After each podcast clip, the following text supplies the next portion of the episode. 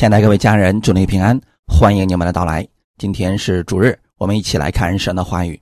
今天我们来看马太福音十五章二十一到二十八节。我们分享的题目叫“锲而不舍的信心”。马太福音十五章二十一到二十八节，耶稣离开那里，退到推罗西顿的境内去。有一个迦南妇人从那地方出来，喊着说：“主啊，大卫的子孙，可怜我，我女儿被鬼附得甚苦。”耶稣却一言不答。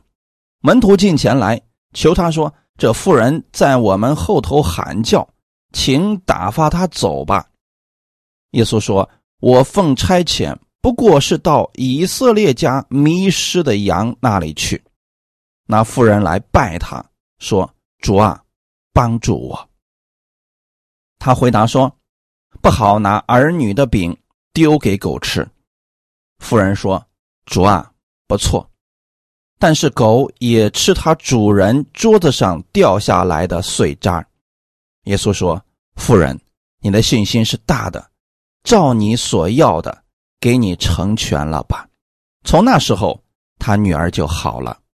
阿门。先来做一个祷告，亲爱的天赋，我们感谢赞美你，给我们预备如此美好的时间。我们一起来查考主的话语，你的话语中充满着力量，也充满着能力。无论我们遇到什么样的事情，我们可以来求告你。我们相信你必会把最好的祝福赐给我们。愿我们在你的话语上能够扎根，更多的认识你，经历你。借着今天的话语，再一次更新我们的心思意念，使我们在真理上能够站立得稳。奉主耶稣的名祷告，阿门。当我们的生活当中遇到了困难，祷告之后，如果神没有什么回应，一切外在环境都没有什么改变，你还能继续相信，继续仰望，继续。凭着信心求告吗？一般人会有两种反应，第一种就是继续相信，期待美好的结果。这样的人会认为，现在神没有给，不代表神不给，神会在他最正确的时间、正确的地点，把最好的祝福赐给我。还有第二种反应，那就是灰心放弃。你会是哪一种呢？今天我们所分享的经文，讲述的就是一个大有信心的母亲，凭着信来求告耶稣拯救他女儿的故事。这位母亲是一个希腊人，圣经说他女儿被鬼附着，而且甚是痛苦。这位母亲想尽一切办法。想要救自己的女儿。马可福音第七章二十五到二十六节，当下有一个妇人，她的小女儿被巫鬼附着，听见耶稣的事，就来伏伏在他脚前。这妇人是希腊人，属叙利腓尼基族，他求耶稣赶出那鬼，离开他的女儿。他并不是犹太人，但是他来寻找耶稣的时候，他却呼喊：“大卫的子孙，可怜我。”似乎这两者他都喊了：“主啊，大卫的子孙，可怜我。”为什么他这样喊呢？估计此时他的心里边也不确定这个话语意味着什么。或许就像一些人不知道信主的人为什么要喊阿门，他们把这个当做是一个宗教的标志一样；或者当我们喊哈利路亚的时候，他们也会喊，他们以为这是一个标记或者是一个记号。用这种方式呢，他们的神或许会听他们的祷告，因此就会有不少的外邦人在。遇到苦难的时候，不知所措的时候，他也会喊哈利路亚阿门。至于那个代表了什么，他心中或许真不知道。为什么这位母亲要用这样的方式来求告耶稣呢？因为他听见耶稣的事情。大家可以想象得到，他听见耶稣的什么事情了吧？赶出了许多的鬼，许多人病得医治，比如说像巴迪买呀等等这样的瞎子，他们呼喊：“大卫的子孙，可怜我！”耶稣就医治了他们。或许还有其他的犹太人也喊：“大卫的子孙，可怜我！”他们就得着了医治。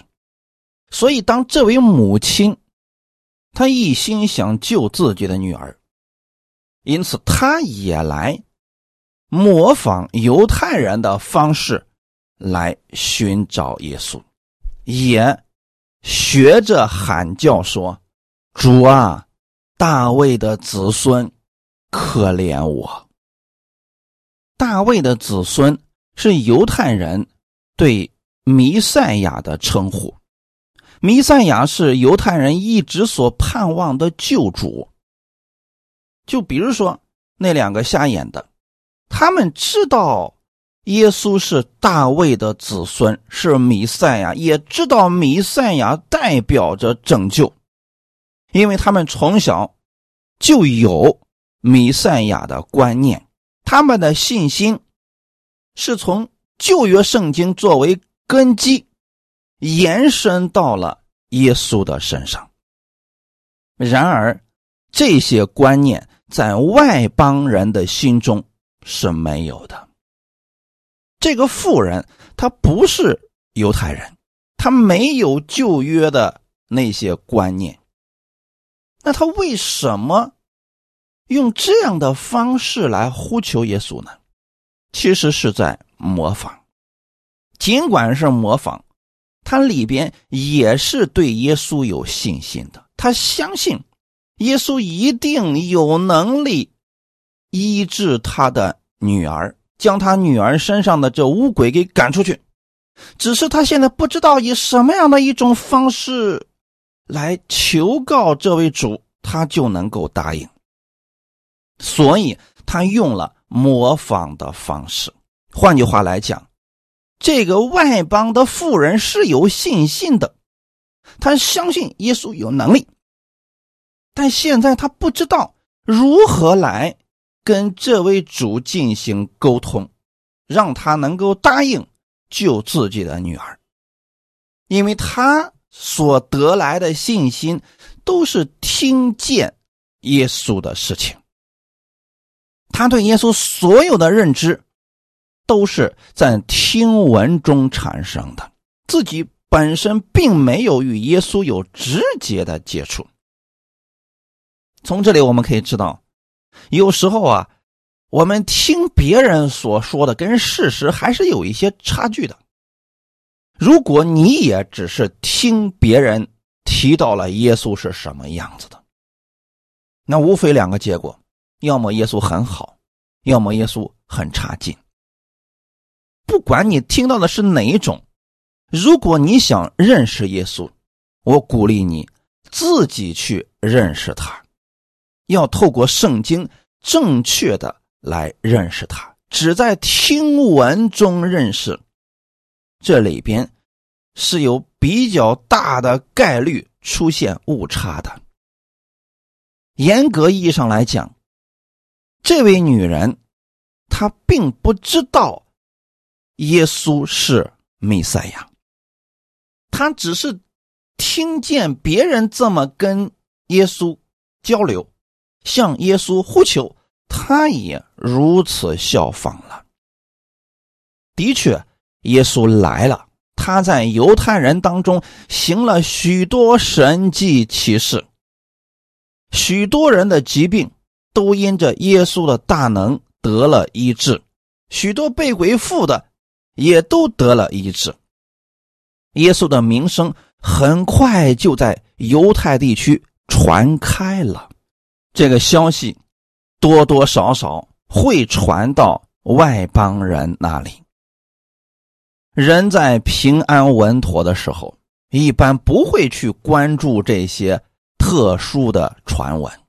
即便有关注，也不过当做饭后的笑谈去聊一聊，别人也就听一听就罢了。但如果有人真的遇到了难处，比如说家中有人得病了，医院已经说无法医治了，那这样的人会想尽一切办法去打听、去关注自己。病相关的所有消息，你们是不是也是这样呢？或者说，你们身边有没有这样的朋友是这样的呢？他对某一类消息的关注比我们要多得多，有时候甚至是传闻，他也能相信；或者他听说某个偏远的地方有个什么偏方，他也愿意去试一试。这种特殊的传言就会吸引这一群人，因为每一个这样的传闻，对这样的人而言，是他一道得救的希望。包括今天我们所分享到的这个迦南妇人，自己的女儿被鬼附了，应该是非常的痛苦。他也应该已经找过了许多人，最后都没有任何的果效。我们可以想象得到，他一定是拜了他们的神，或许还找了许多的神，但是都没有果效。现在他突然听到了，在犹太地区有一位叫耶稣的，他能行神迹，他能医治赶鬼。所以他要不顾一切的，带着绝不罢休的心，一定要找到耶稣，让耶稣医治他的女儿。我们今天的背景是主耶稣退到推罗西顿的境内，退过去就是因为耶稣之前他遇到了一些拦阻，因为耶稣的名气。在犹太地区已经很大了，当地的宗教人士已经开始关注他，甚至他跟这些宗教人士已经起了一点点微小的冲突。为了避免这样的问题进一步的扩大，耶稣退到了一个外邦人比较多的边缘地区。既然退，就说明他这一次的行踪是比较隐秘的。他并不希望太多的人知道他去了哪里。其实这也是我们现今传福音的智慧所在。如果说你所在的环境当中有很多干扰的因素，你就不要高调的去做事情，那样一定会适得其反。又应该学习像耶稣一样低调的退过去。隐秘的做事。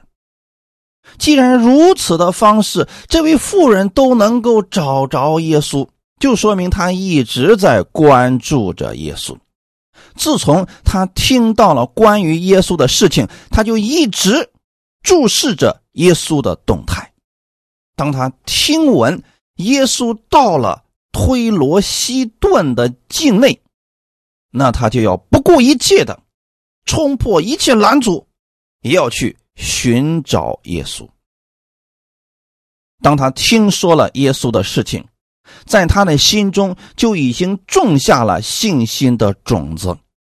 随着他持续关注耶稣所做的事情，这颗信心的种子在他心中已经发芽生长。虽然他对耶稣过去所做的很多事情，他知道。但他并不知道如何跟耶稣进行直接性的相处，所以他才出现了模仿犹太人的方式，对耶稣也呼喊：“主啊，大卫的子孙，可怜我！”一模一样的呼喊方式，其他人是用过的，但是他目前的信心已经成型，他心里已经非常的确定，耶稣有这个能力。医治他的女儿，估计他也能猜到，耶稣极有可能是唯一能够救他女儿的人。他的这份信心是值得我们去效法的。这样的信心在很多初信者的身上是能够看到的。比如说，我们今天有很多人，他身体上有疾病，或者生活当中遇到了极大的难处。他过去也是听别人说起了耶稣，但是没有信。现在呢，当自己寻找了很多方法都没有办法解决自己的这个问题的时候，他突然想起来了耶稣，然后他就开始来寻求耶稣。而这些人对耶稣的认知，无非就是过去。给他传福音的人告诉他的那些关于耶稣的事情，比如说信耶稣进天堂，信耶稣你病得医治，等等，很简单的一些传福音的内容。但就是这些内容，对于一个已经用尽一切办法却没有办法解决自己问题的人，这反而成为了他们最大的信心。于是乎，这样的人。开始去教会寻求神，结果他得着了医治。他没有读过圣经，也不知道其他的什么圣经上的真理，他只是听说了耶稣之前所做的事情，或许在他身边有人被耶稣医治过，他也不知道耶耶稣到底怎么样去做事情，但他就相信耶稣能。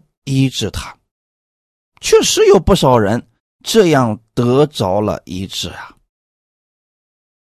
这是在我们身边，确实一直都在发生过的事情。但你知道，这些人因为对耶稣不认识，对圣经真理不认识，当他们得着自己想要的答案之后，他们会做什么事情吗？离开了。因为又回到了原来平稳的生活当中，这个时候，大多数的人是不愿意再去关注耶稣的事情，因为自己的问题已经被解决了。当自己平安无事的时候，谁愿意去读圣经呢？谁愿意主动的去寻求真理呢？尽管圣经上确实记载的。是有关灵魂的事情、永生的大事、各种福分的记载。可世人太多人是太忙了，他们被世俗给蒙蔽了，对永生的事情完全不感兴趣。直到或许他们又一次遇到了难处了，这个时候发现没有像上一次那样一祷告、一寻求，他就得着了。就在他艰难的寻求的这个过程当中，他开始认识耶稣了。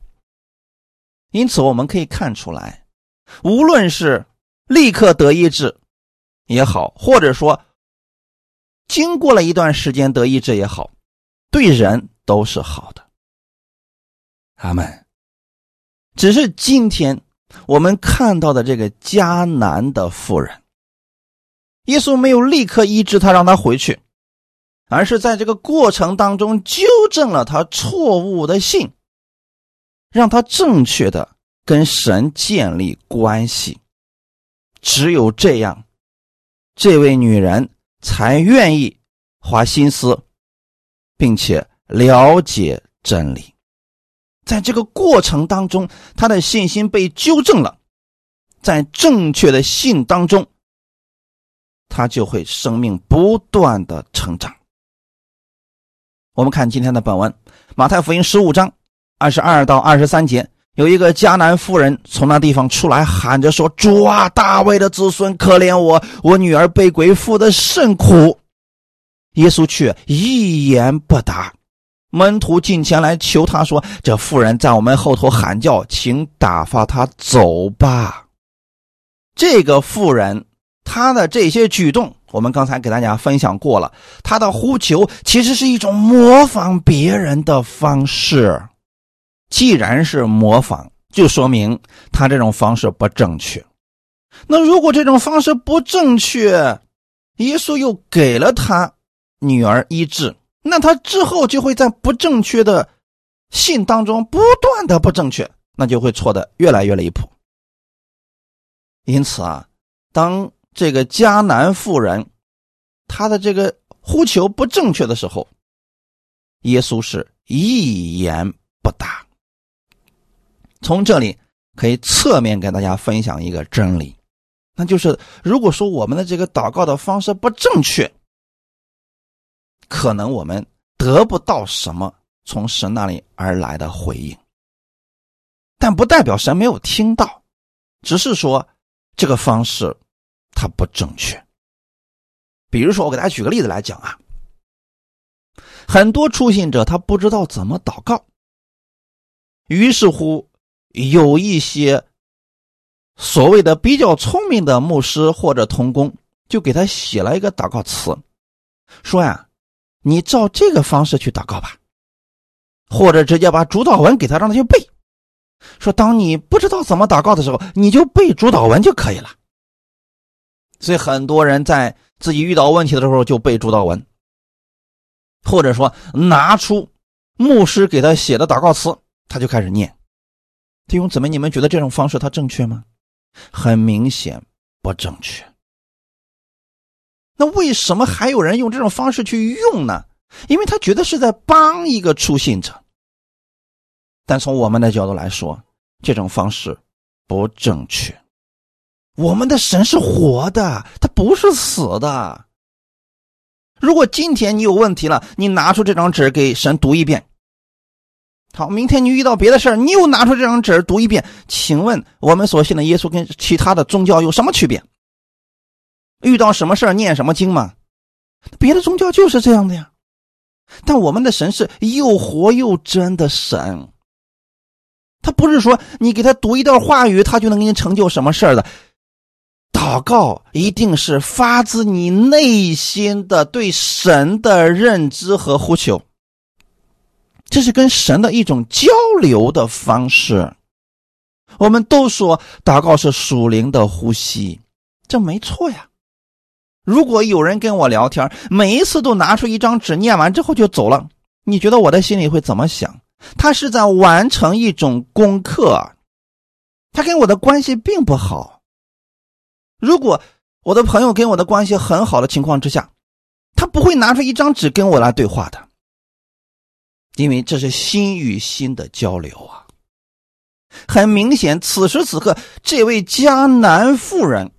她跟耶稣的交流方式，就是等于说拿出一张纸对耶稣念了一遍，而用这种方式期待耶稣来医治他的女儿。如果这种方式他得着了，那他以后可能就会拿出这样的方式来求告神了。这是不正确的，这样的跟神的关系它是扭曲的。那为什么？这位迦南妇人，她持续不断的用这种方式在耶稣的后面喊叫呢，因为之前有曾经得医治的见证。马太福音第九章就提到，在加利利的境内有两个瞎眼的人，也是像这个迦南妇人一样，跟在耶稣的后面，大声喊叫说：“主啊！”大卫的子孙，可怜我们吧！而耶稣叫住了那两个瞎子，说：“你们要我为你做什么？”他们说：“我们要能看见。”结果那两个人得着了这件事情。这位迦南妇人应该是熟记于心哦，原来跟耶稣的交流方式是这么一种方式。因为之前得到耶稣医治的病人有很多人都是这样呼求的，这位妇人也从别人那儿学会了这种呼求的方式。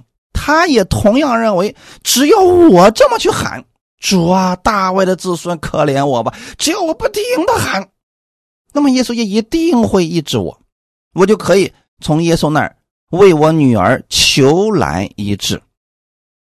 但是这位妇人的呼求。让犹太人听见之后是非常的烦躁，因为他们知道这样的呼喊意味着什么？一个外邦人是没有资格如此呼喊的，连门徒们都受不了了，进来求耶稣说：“这妇人在我们后头喊叫，请打发他走吧。”这个话有一层意思是什么呢？就说主啊，你赶紧医治他，你别让他跟着我们后面一直这么喊了，太让我们痛苦和烦躁了。门徒们都受不了了，但是耶稣依然是一言不答。弟兄姊妹，此时此刻，这位妇人依然没有放弃，但他的这个努力有果效吗？没有果效，为什么呢？因为方式错了，他不明白神，也不知道如何跟这位神交流。所以弟兄姊妹，很多时候信徒去求告主，是用自己的方式，希望神用自己的方式来成就，结果没有，什么都没有得到回应，他们就灰心了。许多人在这个时候，在我们的神一言不答的时候，就选择了放弃、灰心、不信了。那他之后肯定就看不到神迹奇事了。许多人在第一步就已经结束了，所以他们心里面决定，这位神不能信了，因为没什么能力，开始不断的埋怨神。那我们今天透过这位妇人的事情，要调整我们的信仰。阿门，不能模仿其他人。就算其他人有见证，你也不能模仿他的见证。他的祷告内容也不值得你去模仿。你要认识神，根据你对神的认识，向他来呼求。阿门。此时此刻，这位迦南妇人并不明白神的恩典，但她好的一点是有信心。我就一定要跟着耶稣寻求他，不管用什么方式，我今天一定。要让耶稣医治我的孩子，因为他有这个能力。他想从神那里得着医治和能力，他只是不知道如何得着而已，所以他在模仿别人的见证。弟兄姊妹，你们听我的讲道应该知道，我们的讲道里边有许许多多的见证。但许多人就是模仿别人得医治的那个过程、那个方式、那个动作、那个祷告词，发现没有果效。原因是什么呢？跟今天的这位迦南的妇人一模一样。你要根据你对神的认识去呼求他，从内心当中真实的呼求他，不要模仿，模仿你看不到果效的。阿门。这位妇人大声呼求。不断的在后面喊叫，其实也是外邦人祷告他们神的方式。他们以为声音大，话不断的重复，就会让这个神改变心意。本来呢，你不愿意搭理我的，但是看到了我的这个虔诚，你就会有怜悯的心。这是外邦人拜他们神的方式。这位女人也用上了。结果我们发现什么事情？他的愿望不仅没有实现，而且让门徒们变得越来越烦躁了。所以他的门徒们进来对耶稣说：“这个妇人在我们后头喊叫，请打发他走吧。”这个喊叫声已经让门徒们都受不了了，心里不安了。而此时的耶稣依然是一言不答。大家可以想象一下，耶稣知道这位妇人的情况吗？当然知道，他知道这位妇人所遇到的难题是什么，他也知道这位妇人来了是一定想要得着答案的。耶稣是神的爱子，他来到这个地上就是要供应给世人生命所需要的一切，但是耶稣不能这样帮助他，耶稣需要让他。有正确的信，对神的恩典有正确的认知。二十四节，耶稣说：“我奉差遣，不过是到以色列家迷失的羊那里去。”这是对谁讲的呢？对门徒讲的。也就是说，门徒们现在受不了了，就说：“主啊，你赶紧医治他，让他走吧，别在我们后面喊叫了。”耶稣就说：“我奉差遣，不是针对外邦人，是对以色列人。以色列家就是指雅各的后裔，也就是以色列百姓，他们是神的选民。耶稣来到世界上，他的事工的主要内容就是面对以色列人。面对以色列人，什么样的人呢？迷失的羊。”原来，即便是耶稣也不能拯救所有的以色列人，因为有一些人他不接受耶稣所说的这一切，耶稣也没有办法。反而是那些迷失的羊，他们也是属于以色列人，是属神的，但是却因为偏行己路，像羊走迷一样，没有方向，没有出路。耶稣来了，是要拯救这群人的。主耶稣说这个话的意思。是想门徒们明白，他不是我主要的施工方向。他喊大卫的子孙，名不正言不顺，这种方式我不可能帮助他。也就是说，当一个人呼喊主啊，大卫的子孙，这个人一定是以色列家迷失的羊。你外邦人。你喊这个是没有用的。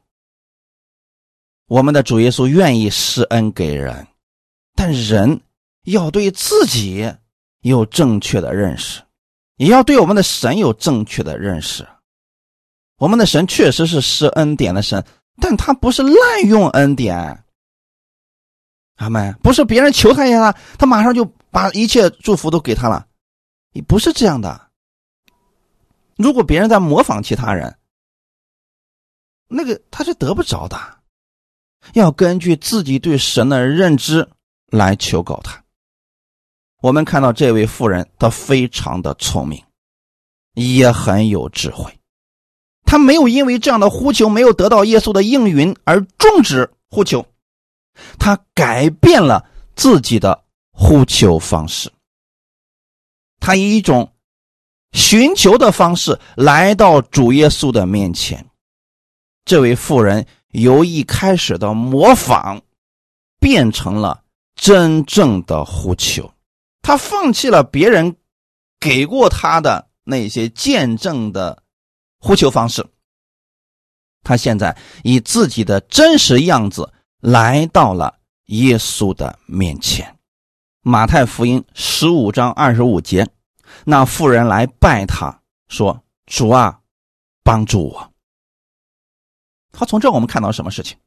一开始这位妇人呢，只是在后面不断的大声喊：“主啊，大卫的子孙，可怜我，我的女儿实在是太惨了。”他不断的描述着自己女儿现在过的什么样悲惨的日子，希望以这样的方式喋喋不休的方式，模仿别人的方式，获得耶稣的怜悯，可没有得着。这个时候呢，借着这样的事情。耶稣在教导自己的门徒，这位女人直接就冲到了耶稣的面前，伏伏下拜，说：“主啊，帮助我！”你们有没有发现中间少了个什么？之前是“主啊，大卫的子孙，可怜我”，现在是“主啊，帮助我”。这是他真实的想法。这次的祷告，他没有模仿其他人，是发自内心的、真实的寻求耶稣。主啊，帮助我！他希望耶稣能够帮助他。哈利路亚。按理来讲吧，到这个份上，这次祷告也正确了，耶稣应该立刻给这个。富人一个盼望吧，没有。二十六节，耶稣回答说：“不好拿儿女的饼丢给狗吃。儿女的饼在这里预表的是神儿女生命的粮食，在这儿主要指的是医治的粮食。儿女呢，在这里，耶稣当然预表的是犹太人了，特别是指以色列家迷失的羊。而耶稣说的是不好拿儿女的饼丢给狗吃，而这里的狗预表外邦人。很多人在读到这段经文的时候，心里边是非常的不忿，觉得耶稣简直就是在侮辱人，称一个人是狗，这就是一种极大的侮辱啊！这个事情啊，在犹太地区还真有，犹太人他们认为自己是神的选民，是这个世界上独特的存在，所以他们心里边很骄傲。特别是看待外邦人，就像看待狗是一样的，所以他们的言语当中常常瞧不起外邦人。但是在耶稣的言语当中，当他说这句话语的时候，并没有恶意，也没有侮辱，耶稣乃是用温柔的方式对这位女人讲话，也就等于说。耶稣回应了他的呼求，但是并不是照着这个女人期待的方式回应给他了。这一点大家一定要清楚啊！也就是说，第一步的时候，这个女人的跟神的交流方式完全是错的，所以神是一言不答。后来他改变了跟神的呼求方式，说：“主啊，帮助我！”是发自内心的呼求，这次的呼求是正确的。但是神并没有说好啊，我去医治你女儿，没有，直接跟他讲不好拿儿女的饼丢给狗吃。这句话语说明了神有他做事的方式、顺序以及时间。恐怕又有一部分人在这个时候就选择了放弃。什么玩意儿啊！我都发自内心如此真诚祷告多次，你还想怎么样啊？就这都不给成就啊？你到底还想我做什么呀？啊，许多人在这个时候求过神就没有耐心了，干脆就不求了啊！我直接换个神好了，或者说我去找找看看谁比较有能力，我去找他比较好。你身边有没有这样的人呢？他祷告的方式也是正确的，只是他太急躁了。祷告完之后就走了，他也不听神到底跟他说的是什么话语，甚至说只要是神跟他说的话语不符合他心里的期待，他就听不进去了。我们真的遇到过许多这样的人，他现在情况非常的糟糕。当他们找到我们的时候，我们用真理给了他，他说：“我不要这个，你就说立刻能不能解决我当下的问题。”如果解决不了，那说明你没有能力，我要去找别人。弟兄姊妹，他要的是什么？他要的是我的这个祷告的方式，你要立刻成就，否则我认为你没有能力。那耶稣是没有能力吗？很明显不是。但是耶稣他对这个妇人说的这些话，其实是非常明确的意思。我先要让我的儿女吃饱了，然后才能给你。阿门。这就是神做事的方式啊，他是有次序的。任何人你想插队，那不能啊。我们今天服侍神，是不是也应当如此呢？得按照神的方式来。信徒做事呢，也要规规矩矩的按着次序行。你乱了规矩了，你确实在神那里你得不着什么的。你不能以你自己的方式，主啊，你就按照我这个方式给我成就吧。那如果神说，我不会按你的方式来，但是我还是会给你。你如果这个时候发怒，那说明了什么？你的心中还是有太多的自我了。我们要知道谁是主，耶稣是主，主耶稣，所以我们祷告神应当按照神的方式来。阿门。应当按照神的时间表来，而不是说主你立刻给我成就吧。你要不成就，以后我就不祷告了，以后我就不信你了。这是威胁神。大多数情况之下是不起什么作用的。当然了，也不能说神不给你成就。如果确实这个事情非常紧急，能关乎到你的生命了，那神一定会给你成就了。但是不代表这个是正确的。神希望我们能明白他的心意，按照他的方式来。这样的话，我们以后的人生可以避免很多的坑掉进去的。阿门。这位妇人呢，没有在这个事情上又一次灰心绝望。我们看马太福音十五章二十七节，妇人说：“主啊，不错。”但是狗也吃它主人桌子上掉下来的碎渣。这位妇人，她听懂了耶稣所说的话语。他知道耶稣的意思是先要让犹太人得着医治，得着生命，然后才能是外邦人。就如同一家人吃饭一样，家人都吃饱了，然后再去喂家里的小狗。所以这位妇人她晓得耶稣所说的狗，不是街上的流浪狗，被人看不起的那种狗，而是家庭当中陪着儿女一起玩耍、一起成长的宠物狗。这位妇人非常的清楚。这只是一个次序问题而已，阿门。所以大家呢，在读这段经文的时候，不要过多的去联想。福音确实是先传给犹太人的，然后由犹太人传给外邦人。这个顺序，在你读《使徒行传》的时候，就会看得非常的清楚。不论你。愿意不愿意？这个次序，神并没有改变。阿门。这位妇人是大有信心的，她对女儿的医治有一种锲而不舍的相信。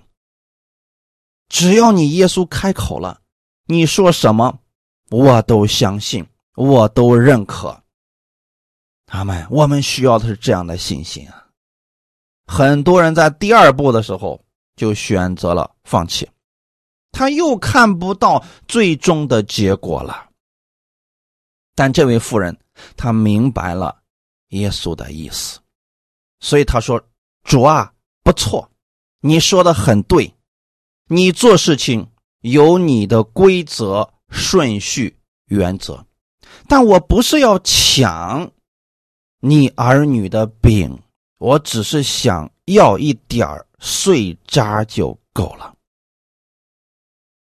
这就是这位迦南妇人的信心，因为在这位迦南妇人看来，一点点的碎渣足够医治我女儿的疾病了。哈利路亚，这就是信心啊！感谢主，这位妇人能够付上如此大的代价。其实是因为她对自己女儿的爱，她的这份爱心与耶稣基督对以色列人的爱碰撞在了一起，而这种祷告完全符合耶稣的心意。这位妇人，她对耶稣话语的顺服接受，也让他的信心达到了。极致。我们确实承认，以色列人是神的选民，在得到神救恩的时候，次序确实不一样。救恩先给犹太人，然后传给外邦人。我们看一段经文，《使徒行传》十三章四十六到四十九节，保罗和巴拿巴放胆说：“神的道先讲给你们，原是应当的。”只因你们弃绝这道，断定自己不配得永生，我们就转向外邦人去，因为主曾这样吩咐我们说：“我已经立你做外邦人的光，叫你施行救恩，直到地极。”外邦人听见这话就欢喜了，赞美神的道。凡预定得永生的人都信了，于是主的道传遍了那一带地方。阿门。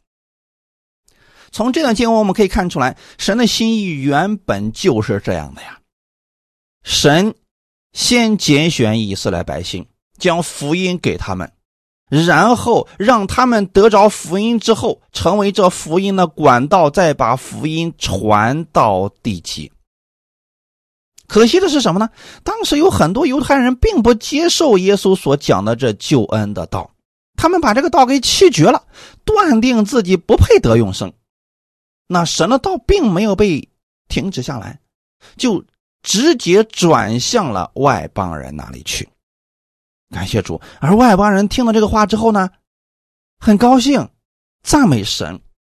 许多外邦人都信了。我们就是这样信耶稣的呀。那现在我们再回到本文当中，起初耶稣难道不知道神的这个计划吗？当然是知道的。但耶稣在传道期间，他主要针对的还是犹太人，因为他的作用就是要替全人类的罪死在十字架上，他要先把救恩给犹太人。虽然说先后次序有所不同，但是我们得到神的恩惠、怜悯、慈爱和永生都是一样的。换句话来讲啊。一个人的家里边，自己的儿女吃的和最后这个小狗狗所吃的是一样的，都能吃饱。只不过应当有个顺序，那就是儿女先吃，紧接着才能临到小狗狗吃。但是耶稣可没有说过啊，小狗不配吃儿女的饼，它只能配吃一点碎渣。耶稣的意思是什么呢？我的儿女吃饱了，然后我会拿这些饼喂给小狗狗吃。这个女人马上就接过了耶稣的话语，说：“主啊，不错，但是狗也吃它主人桌子上掉下来的碎渣。”这位迦南妇人的意思是：我不会打断、打破你救恩的顺序。医治的次序，我只是想在这个时候得到一点碎渣，这就够了。因为在这个妇人看来，这一点的医治已经足够我的女儿了，已经可以让她得着医治了。感谢赞美主啊！所以此时此刻，这个妇人她等于说认识到了自己的位置。啊，认识到了自己并不是犹太人，所以他也没有奢望着像犹太人那样得着耶稣那么大的丰盛的恩典。就拿我们来讲，我们配得神的恩典吗？不配的。如果没有耶稣的拯救，我们真的就是一个彻头彻尾的罪人。而这位迦南妇人，她也承认自己是一个外邦人，承认自己是一个罪人，她承认自己在耶稣面前不可能和以色列人有同等的位置，但是她相信，她可以从主那里得着他的怜悯，这是不会减少的。这位妇人将自己的心完全向主耶稣敞开，他接耶稣到了他的心里边，完全接纳。耶稣的话语，谦卑在主耶稣的面前，感谢主。正是因为他这样的信，让耶稣的怜悯和爱都临到了他的身上。感谢主，耶稣也没有吝啬他的能力和恩典。耶稣对这个女人说：“夫人，你的信心是大的，照你所要的。”给你成全了吧？从那时候，他女儿就好了。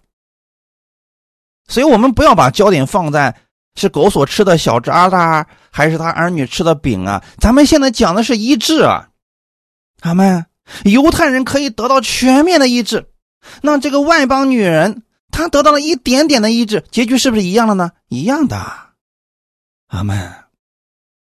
所以说啊，如果你真的能认知到了耶稣的能力，哪怕是一丁点儿，他都能发挥极大的作用。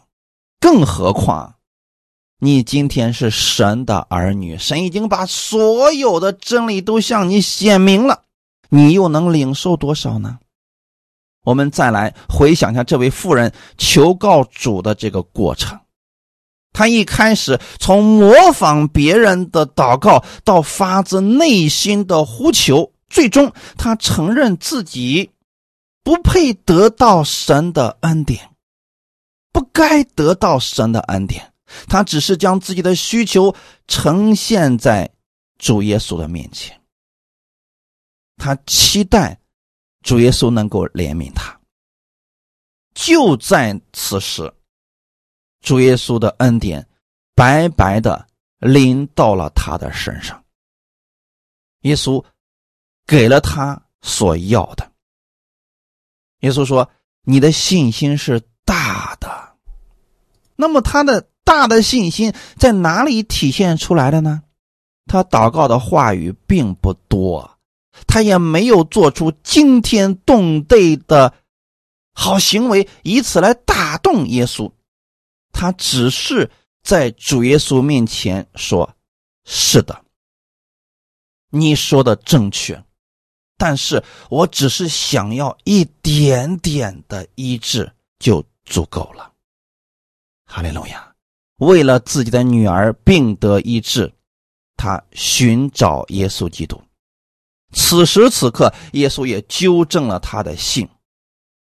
他的信心是大的，这正是我们在生活当中所需要的锲而不舍的信心。很多人一开始自己的祷告对神的认知都是错的，结果祷告一段时间之后，发现没有果效，直接放弃了。又有一些人好不容易更新了自己对神的认知，结果。神没有按照他的方式给他成就，又放弃了。真正大有信心的人，是在认识到了神的真理之后，开始选择顺服神的话语，因为他知道自己是谁，他知道谁才是主。阿门。如果人不认识自己，没有摆正自己的位置的时候，他遇到问题就会不断的问神：为什么？为什么？为什么？啊，为什么你要让这样的事情临到我身上？为什么我祷告这么久你都不一致？为什么我都这样祷告了，你还不给我成就？他们只是在呼求，但他并没有真正的跟神建立正确的关系。借着今天这样的话语，我期待我们弟兄姊妹能够认知到。我们从神那里得到的一切，都不是靠着我们的行为和虔诚换来的，只是因为我们正确的认识了神，他的恩典临到了我们身上而已。什么是恩典？不配得的、不该得的，但是神白白赐给我们。他赐给我们的时候，我们要做的事情就是相信、顺服，持续的带着盼望相信。哈利路亚！所以你遇到任何问题。凭着信心来求，直到你看到最终的结果。约翰福音十六章二十三到二十四节，到那日，你们什么也就不问我了。我实实在在的告诉你们：你们若向父求什么，他必因我的名赐给你们。向来你们没有奉我的名求什么，如今你们求就必得着，叫你们的喜乐可以满足。我们遇到任何问题，可以向我们的天父来祷告的，阿门。神会因着耶稣的缘故赐最好的福分给我们，阿门。不要灰心，持续的祷告就可以了。最后，我们看段经文，《罗马书》第九章三十到三十三节。这样，我们可说什么呢？那本来不追求义的外邦人，反得了义，就是因信而得的义。但以色列人追求律法的义，反得不着律法的义，这是什么缘故呢？是因为他们不凭着信心求，只是凭着行为求。他们正跌在那绊脚石上，就如经上所记：“我在西安放一块绊脚的石头，跌人的磐石，信靠他的人必不至于羞愧。”阿门。今天你祷告神，你靠的是什么呢？靠的是你的好行为吗？你的虔诚吗？你信主的年数吗？还是你为主做了多少功呢？如果是这样的话，你会和犹太人一样，你是靠着行为在向神求，你会很失望的。我们要怎么做呢？我们要相信，我们艺人的身份，我们神儿女的这个资格，都是凭着信得来的。那我们在凡事上就要凭着信。向我们的主来呼求，有时候我们没有得着，或许真的是因为我们的方式错了。那我们就要不断的借着真理来认识我们的主。如果你确定你的认知是正确的，那么要带着盼望的心，带着忍耐的心，相信神一定会把最好的赐给你。学习一下今天这位迦南妇人的信心，哈利路亚！因为信靠他的人。必不至于羞愧，你也是如此。你在神的眼中可不是小狗狗，你是他的爱子，你是神所爱的，是耶稣基督用重价买回来的。他特别的爱你，必然会把最好的福分赐给你。阿门。愿今天的话语给你们带来一些帮助。我们一起来祷告。天父，我们感谢赞美你，谢谢你借着今天的话语。赐给我们信心，加给我们力量，让我们知道你愿意把你一切的福分都给我们，因为耶稣基督在十字架上也为我的罪已经流血牺牲，三天后从死里复活了。借着这样的信，我今天成为了神的儿女。我知道我是你所爱的，所以你一定愿意把最好的赐给我。你也愿意我更多的认识你，经历你，按你的方式在地上生活，因为这个世界是你所造的，你知道怎么样过得胜的生活，并且你已经胜了这个世界。我愿意按照你的话语去生活，我愿意按照你的话语在生活当中更多的经历你。我相信信靠你的人必不至于羞愧。新的一周已经开始了，我相信这一周是蒙福的一周。无论我往哪里去，圣灵都与我同在，你的福分会伴随在我的左右。我期待在生活当中更多的认识你、经历你。一切荣耀都归给你，奉主耶稣的名祷告，阿门。